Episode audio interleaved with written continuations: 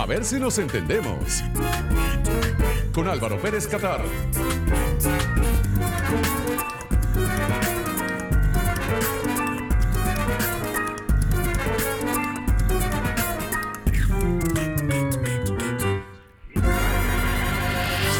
Detrás del de, universo o la fauna de la farándula caraqueña se tejen muchas historias. A ti te llegó la fama muy joven, con A Todo Corazón. Tenías 18, 19 años, casi todos los actores se destacaron mucho, pero por supuesto también tenías muchas fanáticas en ese momento. Hay historias que se cuentan de que tú tuviste, por ejemplo, una relación con una hija de un expresidente mexicano que te mandaba aviones y te mandaba a buscar a Caracas y te llevaba hasta México.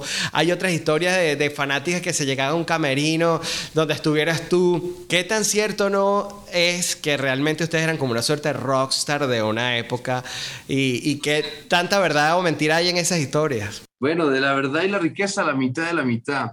Hay muchas cosas que se cuentan y, hay muchas cosas que a veces se acreditan muchos cercanos y dicen, no, es que esto es así y dan por hecho que quieren pretender vivir la vida propia y quieren conocerlo uno más que uno mismo.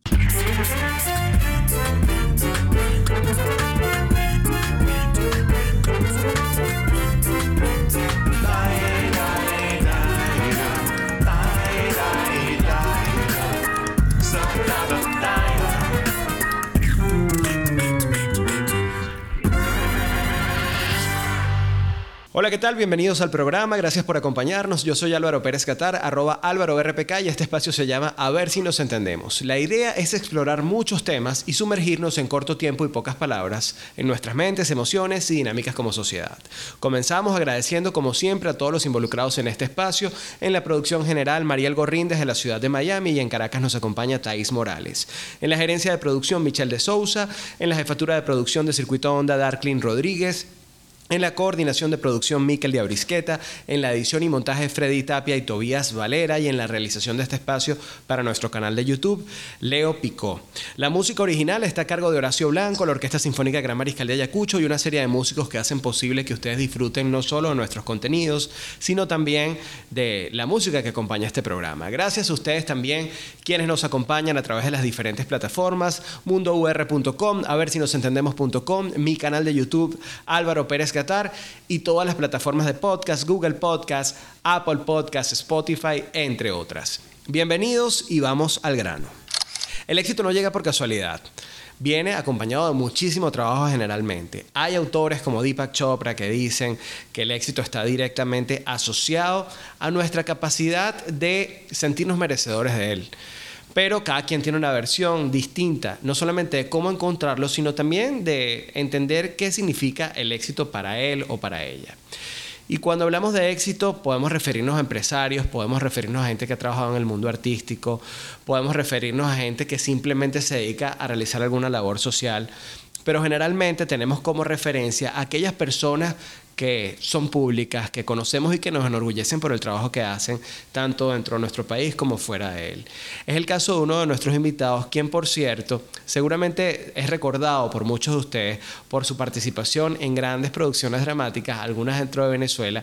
Muchos crecimos incluso usando algunos códigos de vestimenta que se parecían a lo que él usaba en la televisión para levantarnos a una chica, para llamar su atención formó parte de esa generación a todo corazón de, en Venevisión y por eso mucha gente lo recuerda en el país, pero luego lo hemos visto en innumerables producciones dramáticas.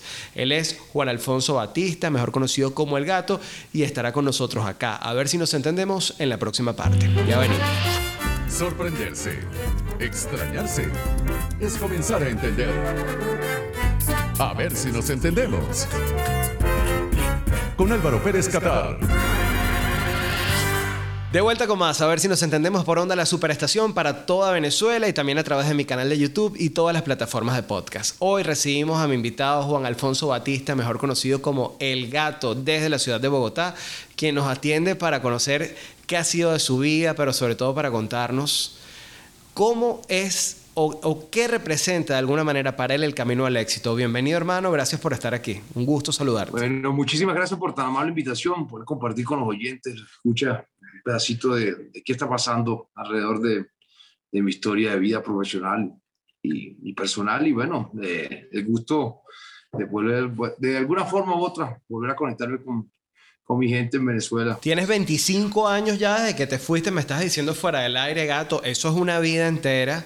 Pero has estado yendo y viniendo o definitivamente hace 25 años te fuiste y, no, y no volviste. Salí de Venezuela hace 25 años y hace como 12 que no, que no vuelvo a, Venezuela, por las razones que, bueno, que ya sabemos, unas por compromisos laborales, otras por problemas de, de la situación que está pasando en el país, para nada, para nadie, pues eh, hay que estar ciego para ver lo que está pasando y de alguna forma para evitar cualquier tipo de confrontación o algún problema de, de, alguna forma uno es influyente, ¿verdad? Y uno vive en la vida pública y, y hay aciertos y desaciertos, como todo en la vida, y para no llegar a confrontar y, tener problemas, pues eh, he tenido, he evitado ir a mi país, también mi familia me lo ha pedido, pero bueno, siempre muy conectado, muy conectado con lo que está pasando, no solamente en Venezuela, sino ahorita a nivel mundial. Mira, Gato, quería eh, empezar esta conversación también hablando no tanto de los inicios de, tu carrera artística, que mucha gente lo siguió desde muy joven cuando comenzaste a hacer series juveniles, sino sobre un episodio que marcó tu vida, que fue una parálisis facial que tú viviste. ¿Y, y por qué quería tocar este punto contigo? Porque mm, un poco todo lo que pasó alrededor de esa historia habla sobre la resiliencia y la capacidad que tenemos los seres humanos de superar situaciones tan difíciles y sobre todo cuando ocurren en momentos totalmente inesperados. En tu caso pasó en un buen momento de tu carrera. ¿Cómo ocurrió? ¿Cómo te levantaste de esta situación y seguiste adelante? ¿Cómo la superaste? Bueno, como dice, yo estaba empezando en A Todo Corazón y A Todo Corazón fue una serie que influyó mucho en las generaciones que, que crecimos con ella, ¿no? Venía ya influenciado con Salvado por la Campana, que era la historia de Beverly Hills, para los que están escuchando y no, no se acuerdan, en un formato un poquito más um, latinoamericano, hispanoamericano, latinoamericano como somos. Y, y, a todo corazón, pues al final de esa grabación me dio una parálisis facial, la cual pues eh, de alguna forma u otra me truncó por un tiempo la posibilidad de seguir trabajando en el medio artístico y, y de entretenimiento. Eh, yo creo que todas las posibilidades, Dios te pone en situaciones que, que tú eres capaz de, por algo te ponen en esas situaciones, ¿no? Que eres capaz de poder aprender el mensaje y, y seguir avanzando y evolucionar con eso. Yo la verdad tenía 19 años cuando me dio esta parálisis facial y tenía muchas, muchas, muchas ilusiones, muchas cosas en mi mente antes de que pasara. Y luego cuando pasa esto, pues era enfocarse en mi salud, en poder volver a hablar de alguna forma, en poder eh, volver a comer, el ojo no se me, no, no, no, me lubricaba. Y la moraleja de esto es que, que uno no debe dejar de soñar, y uno que debe, debe insistir. Uno no puede luchar contra ni subestimar la suerte del destino, ¿no? Pero sí puede uno eh, luchar y, creer en, lo que, en, uno y creer en, los sueños, en las ganas de seguir avanzando. No solamente en el ámbito de salud, en, mi caso, creo que las ganas en todos los ámbitos de cualquier ser humano, si uno no tiene ganas, por más que tengas salud, por más que tengas dinero, por más que tengas todo lo que crees que tienes, si no tienes ganas, estás apático, estás muerto en vida marchito. Entonces hay que tener ganas de echarle ganas. Y las ganas se contagian, las ganas se contagian. Por un ejemplo de, superación a nivel de mi salud y muchos otros que han, que han logrado muchas cosas después de accidentarse por, cosas de la vida. Eh, las ganas se contagian con una sonrisa, con una alegría, con ganas de echar para adelante, con unos buenos días.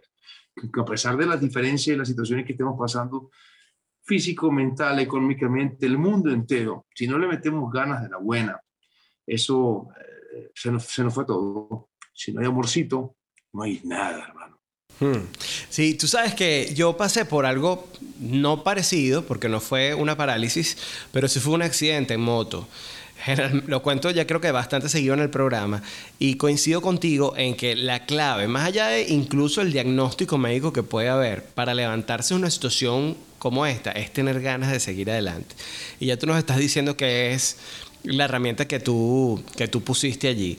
Sin embargo, bueno, así como esa situación límite, yo me imagino que en este camino y sobre todo en este medio al que ambos pertenecemos, que es el medio artístico, debe haber habido otro tipo de tropiezos que a lo mejor, de acuerdo a tus expectativas, este, algunas no cumplidas, eso te puede abatir, te puede haber hecho sentir que era momento de abandonar el trabajo en lo público. No sé si te ha pasado, creo que es algo bastante común entre la gente que trabaja en lo público, ¿no? Que tienes como que esa bipolaridad, eventualmente quieres y, y necesitas ser parte de algún proyecto y te sientes entusiasmado con la carrera y hay otras etapas en las que definitivamente te deja de interesar y dices, me quiero dedicar a otra cosa. ¿Es tu caso? Eh, pues hay de todo, ¿no? En mi caso, pues sí, yo creo que la, a veces uno, uno logra grandes, grandes logros, valga la redundancia, porque le dan la oportunidad y la oportunidad es la que vale. Y a veces he estado trabajando y, y, ya, y hay trabajo, no hay oportunidad. Aunque yo tenga ganas de hacerlo, no, hay chance. Y por otro lado, a veces eh, de alguna forma uno no siente esas ganas o ese ímpetu de, ir a trabajar porque se convierte en una monotonía o, o, la forma de cómo se trabaja ya se pierde la pasión. Ese es otro tema, otro, otro punto importante. Hay que tener pasión por, por lo que uno hace. Si se va perdiendo la pasión, lo que uno hace hay que empezar a rebuscar por otro lado para, para no perder ese incentivo que nos lleva al cierre de las ganas y el amor de hacer las cosas.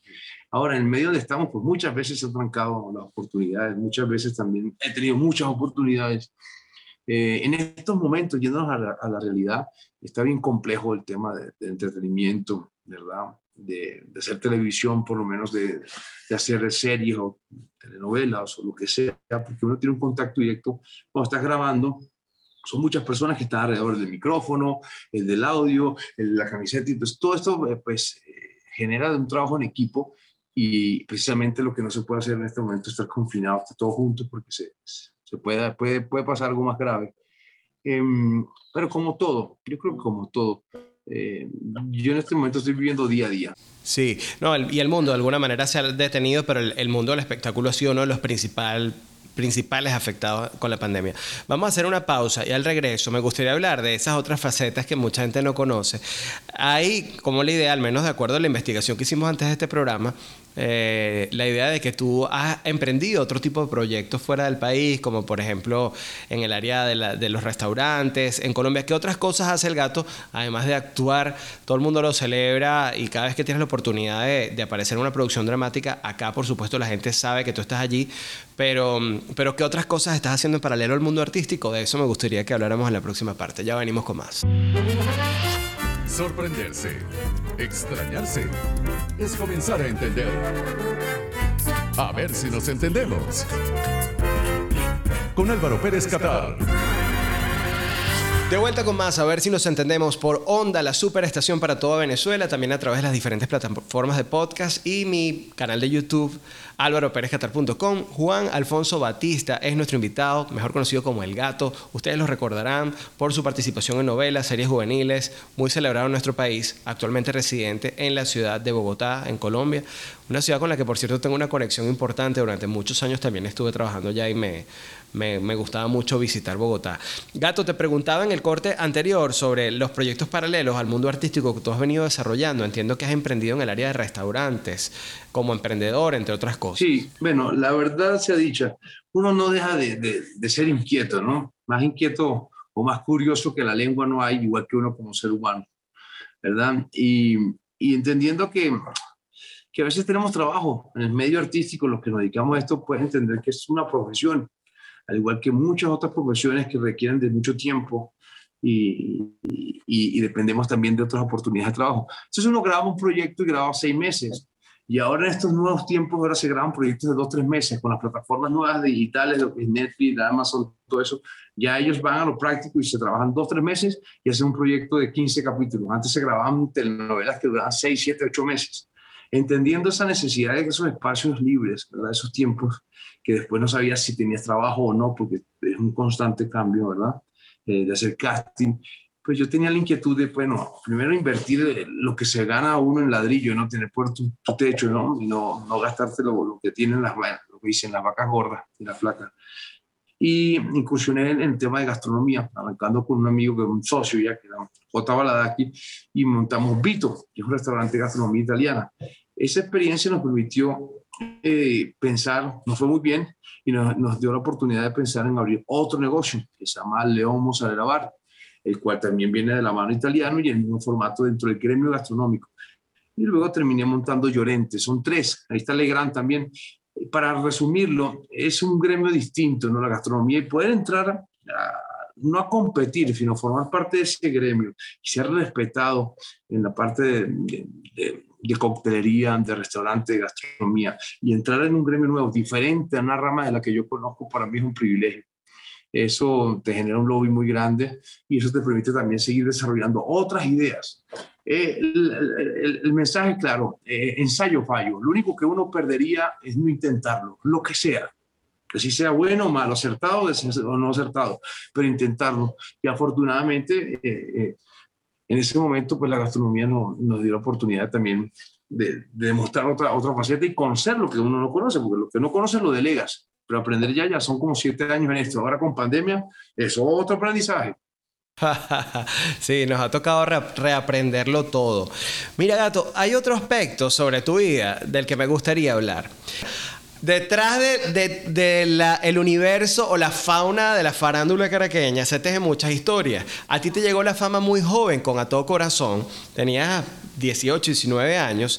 Casi todos los actores se destacaron mucho, pero por supuesto también tenías muchas fanáticas en ese momento. Hay historias que se cuentan de que tú tuviste, por ejemplo, una relación con una hija de un expresidente mexicano que te mandaba aviones y te mandaba a buscar a Caracas y te llevaba hasta México. Hay otras historias de, fanáticas que se llegaban a un camerino donde estuvieras tú. ¿Qué tan cierto no es que realmente ustedes eran como una suerte de rockstar de una época y, y qué tanta verdad o mentira hay en esas historias? Bueno, de la verdad y la riqueza, la mitad de la mitad.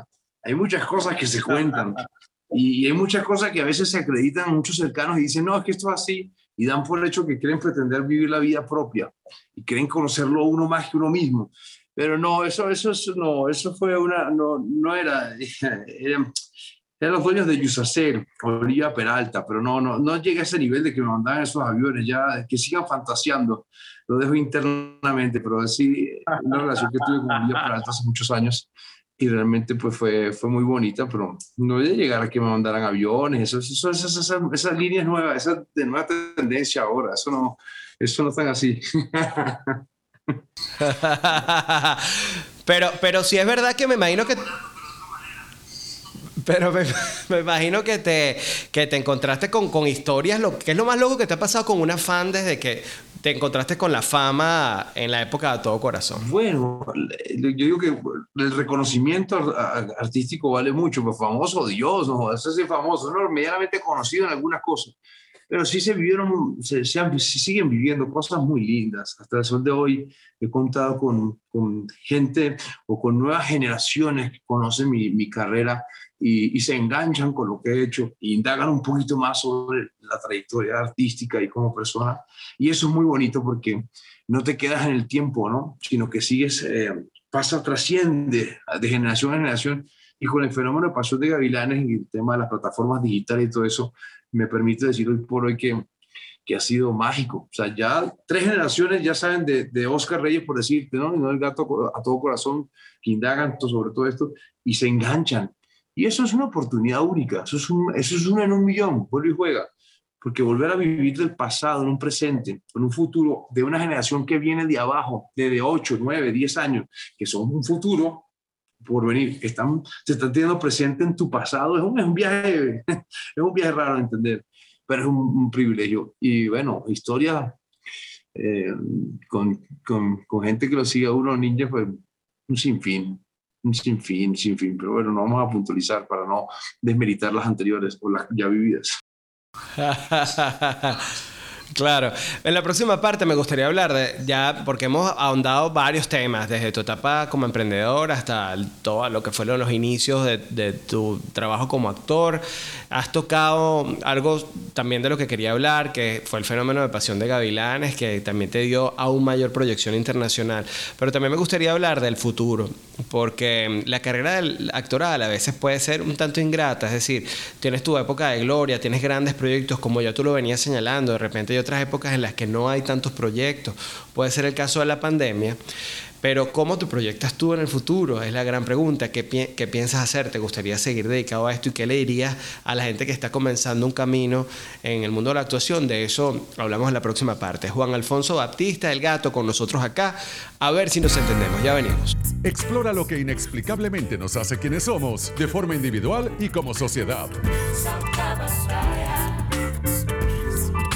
Continúa explorando. A ver si nos entendemos. Por Onda, la superestación. De vuelta con más, ya casi cerramos esta conversación con Juan Alfonso Batista, el gato, mejor conocido en Venezuela como el gato, aunque por supuesto de acuerdo a la producción dramática a veces te dicen el nombre que corresponde. gato, te quería preguntar en el corte anterior por el futuro, ¿cómo te estás visualizando ahora, además de tu trabajo como empresario que tienes en el mundo gastronómico en, Colombia, en Bogotá? Este, ya hablábamos de lo difícil que evidentemente todo lo que la pandemia ha golpeado el mundo del espectáculo, pero ¿qué proyectos para ti en el futuro? ¿Tú tienes ganas de continuar dentro, dentro de la industria, hacer cine, teatro? ¿Qué has pensado respecto a ese tema? No, bueno, mira, honestamente me encanta la producción que hago. He indagado también sobre el tema musical y grabado unas canciones ahí que, próximamente, bueno, cuando sea el tiempo, el tiempo de Dios es perfecto, que todo pasa, hay que tomar en cuenta eso, eh, de, de sacarlas al aire trabajaba con Yasmin Barrufo, Servando, me ayudaron con una canción porque era Servando primero. Entonces, eso tengo hoy pendiente. Seguir en entretenimiento, claro que sí, me encantaría. Ahora ya no depende de mí. La realidad, el futuro no se convierte ya en un presente y en un pasado, ya que lo dije.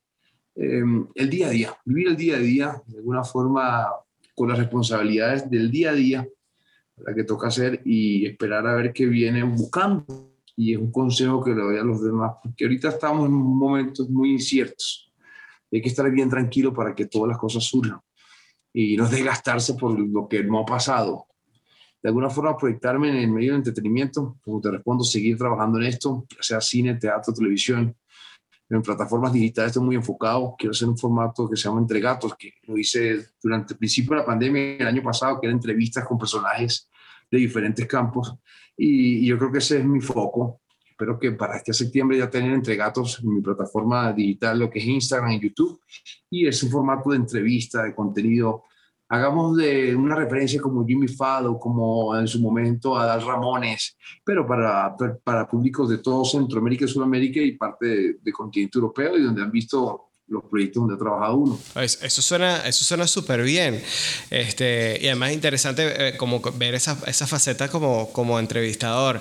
Eh, y, y, y, no has pensado, porque es como casi que un paso natural de la gente que ha alcanzado como que estos picos en, en el mundo del espectáculo, eventualmente la dirección, o sea, digamos, encargarte un poco de estar, de estar backstage, ¿no? ¿Es algo que te haya llamado la atención en algún momento? Me encanta eso que acabas de decir, a mí me encanta el backstage, me encanta la producción, me encanta, estar tras cámara. Obviamente entre gatos lo hice a pulso, lo hice a pulso eh, poniendo en conocimiento toda mi, carrera profesional que he tenido de 25 años, entonces lo que es la parte de, de, de, lo que es la parte de, escenografía, diseño de, arte, eh, fotografía, luz, el contenido, las entrevistas, todo eso lo hice yo orgánico entonces ya tengo conocimiento de eso y me gusta meterme eso. Obviamente dirigiendo mis tiros, mi cámara, todo lo... Eh, eh formo parte de, Es un complemento. Ni uh. siquiera es que me voy a poner yo a dirigir, no. el programa se llama Entre Gatos porque es entre gatos y un gato que está supuestamente diciendo que es, que es mi persona. La manera del contenido, del ritmo que tiene, lo que está pasando en este momento. Eh, todo, si te, vas, si te ves las plataformas digitales, todo pasa en fracciones de segundos, 30 segundos, pasa a otra cosa y todo muy rápido. Entonces, poder engranar en estas nuevas generaciones que todo lo ven más rápido, que todo va más rápido, esa, esa es la intención de poder hacer entre gatos. Y ahí está metido dirección, arte, fotografía, contenido, creatividad, el ritmo, música, todo. Ahí está, ahí está, ahí está.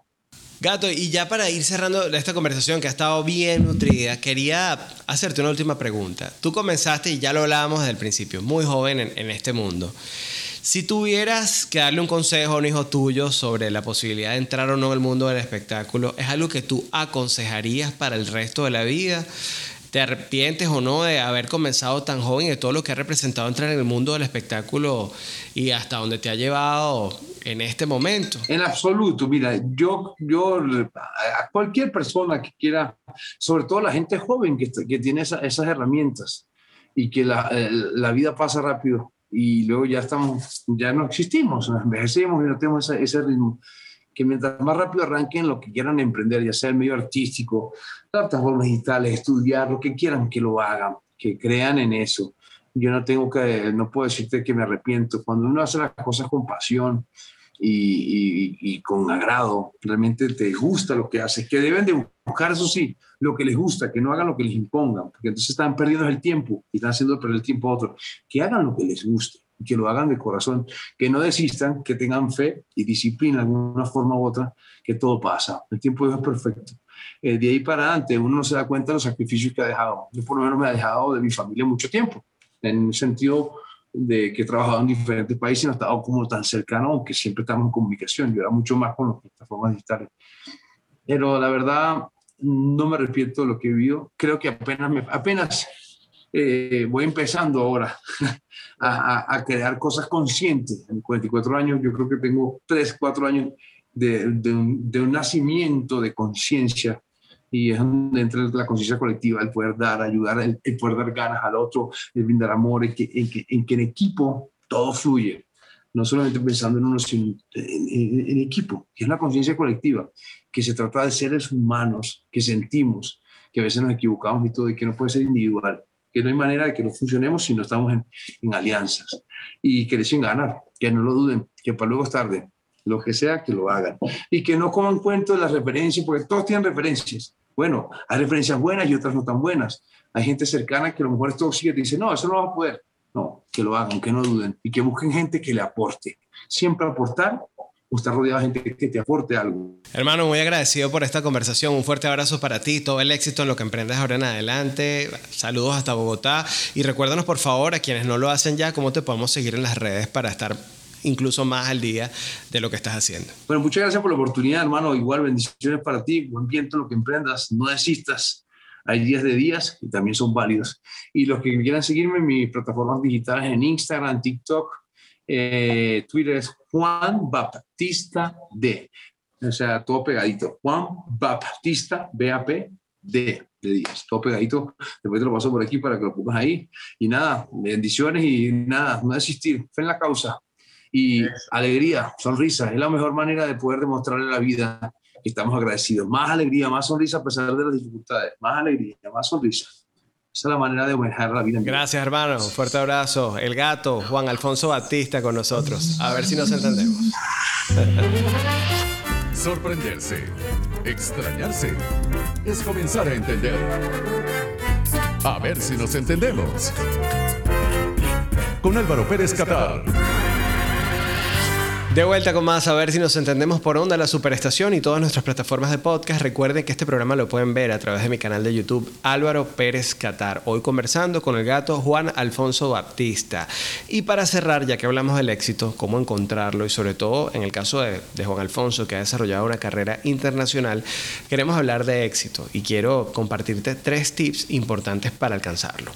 Número uno, marca la diferencia. No caigas en la media. Definitivamente hay que diferenciarse. Cada quien tiene una forma distinta de entender el éxito, pero algo en común que tienen las personas que se consideran exitosas es que entienden la importancia de hacer lo que los hace diferentes su sello personal, su marca personal. Número dos, piensa en ganar.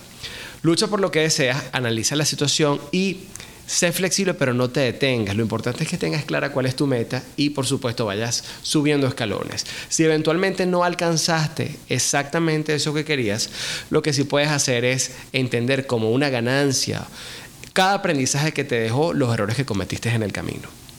Y número tres, rodéate de positividad, de personas positivas.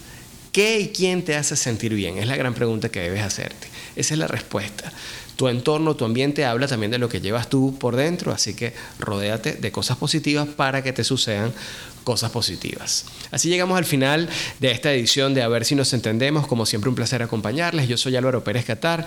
En Twitter e Instagram, arroba Álvaro RPK y en la web álvarorpk.com. Será hasta una próxima edición. Pórtense regular y cuídense mucho.